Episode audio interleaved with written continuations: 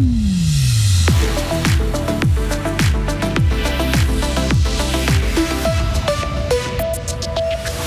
L'argent liquide en voie de disparition. Votre collègue qui résiste encore devra s'y faire. Twint est la nouvelle norme et les bancomates sont toujours plus rares.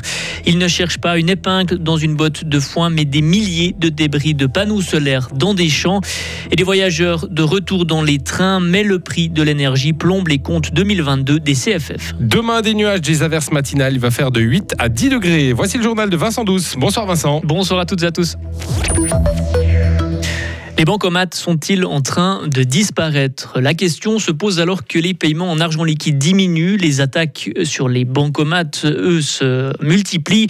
La dernière remonte à la semaine passée à Belfaux, le dernier épisode d'un phénomène plus profond, car les attaques se sont multipliées ces dernières semaines, ces derniers mois, même dans le canton de Fribourg, Loïc Jourdain. Villa Saint-Pierre dans la Glane fin janvier, avec, il faut le souligner, car c'est relativement rare, une arrestation des assaillants.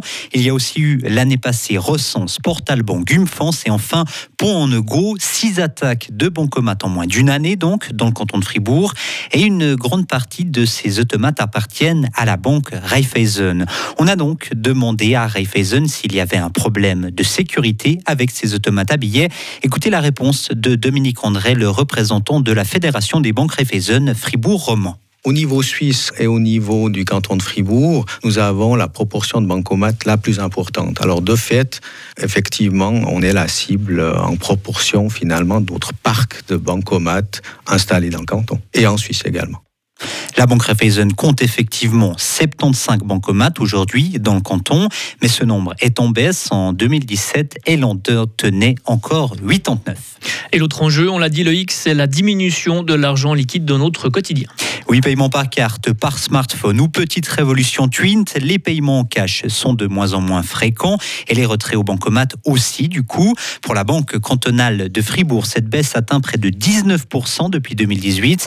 Pour la Raiffeisen, les retraits et les dépôts d'argent ont diminué de 25% depuis 2019. Aujourd'hui déjà donc, la plupart des bancomates ne sont plus rentables. C'est avant tout un service à la clientèle, explique Dominique André. Le nombre de bancomates de devrait donc continuer à baisser ces prochaines années, même si de nouveaux acteurs arrivent sur le marché. C'est le cas de la société Euronet, un leader mondial qui en a installé un dernièrement au restaurant de la Gruyère. Merci Loïc. Et précisons encore que le nombre de bancomates de la Banque cantonale fribourgeoise est resté stable ces dernières années. Depuis 2018, la BCF en compte 59. Chercher des débris de panneaux solaires dans des champs. La commune du Giblou lance un appel. Elle cherche des bénévoles. L'incendie de la fromagerie de Wistonance au Nogo début mars a pollué les champs. Un kilomètre autour du bâtiment. Les panneaux solaires ont explosé. Conséquence, 32 agriculteurs ne peuvent plus exploiter leurs parcelles.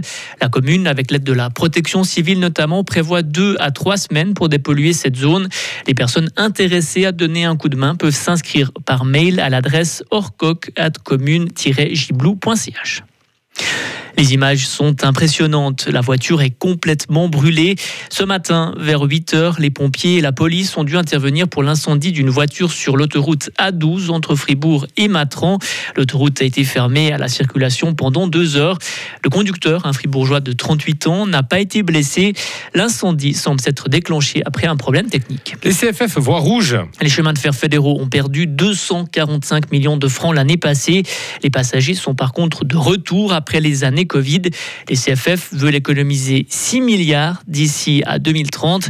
Pour le directeur des CFF, Vincent Ducrot, le déficit de 2022 n'est pas dramatique. Le déficit, il vient essentiellement de deux facteurs qui sont exogènes. Le premier, c'est la question de l'énergie qui a plombé nos comptes parce que nous avons dû acheter de l'énergie que nous n'avons pas pu produire à cause de la sécheresse et des réserves qu'on a dû constituer pour cet hiver. Donc là, c'est un phénomène qui ne viendra pas chaque année. Et puis, nous avons fait une correction de valeur. C'est une opération comptable dans CFF Cargo. Si on élimine ces deux facteurs, on arrive maintenant à un résultat équilibré. C'est pas assez. Il y a encore un paquet de mesures qui est en discussion au Conseil fédéral qui doit entrer en vigueur. Et quand on aura le paquet de mesures et une situation un peu plus normale, on retrouvera un bon niveau financier. Et avec les autres entreprises de transport réunies au sein de l'Alliance Suisse Pass, les CFF étudient une augmentation du prix des billets et des abonnements.